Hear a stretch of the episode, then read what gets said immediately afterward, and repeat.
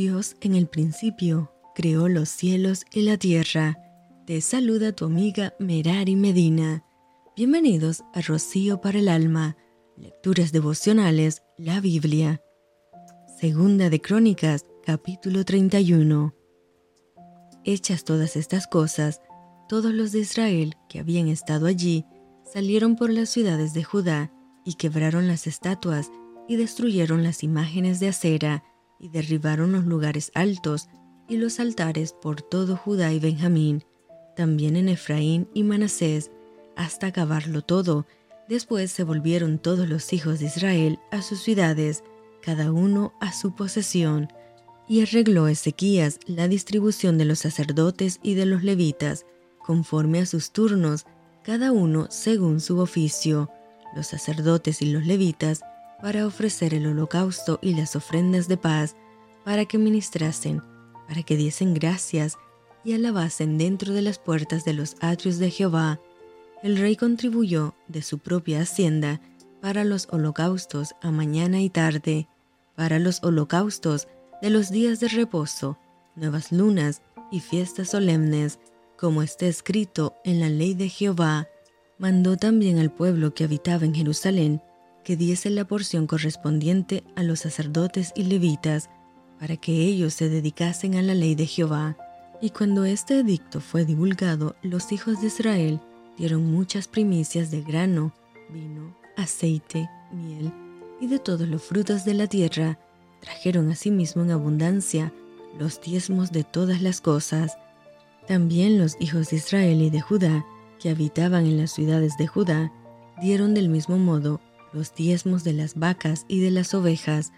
trajeron los diezmos de lo santificado, de las cosas que habían prometido a Jehová su Dios, y los depositaron en montones.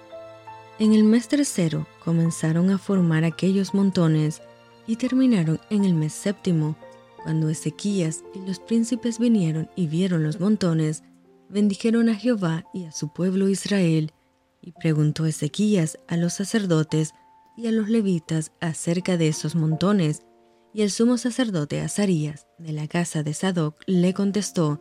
desde que comenzaron a traer las ofrendas a la casa de Jehová, hemos comido y nos hemos saciado, y nos ha sobrado mucho, porque Jehová ha bendecido a su pueblo, y ha quedado esta abundancia de provisiones.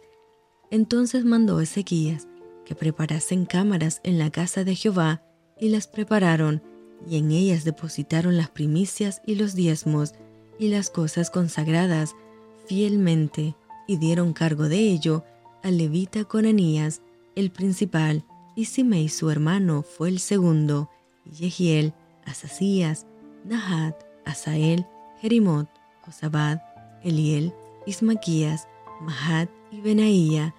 fueron los mayordomos al servicio de Conanías y de Simei su hermano, por mandamiento del rey Ezequías y de Azarías, príncipe de la casa de Dios,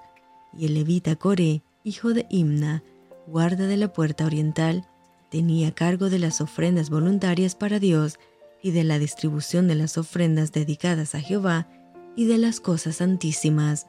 y a su servicio estaban Edén, Miniamín, Jesúa, Semaías, Amarías, Secanías, en las ciudades de los sacerdotes para dar con fidelidad a sus hermanos sus porciones conforme a sus grupos, así al mayor como al menor, a los varones anotados por sus linajes de tres años arriba, a todos los que entraban en la casa de Jehová para desempeñar su ministerio según sus oficios y grupos, también a los que eran contados entre los sacerdotes según sus casas paternas, y a los levitas de edad de 20 años arriba, conforme a sus oficios y grupos.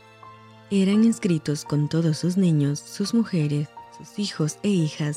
toda la multitud, porque con fidelidad se consagraban a las cosas santas.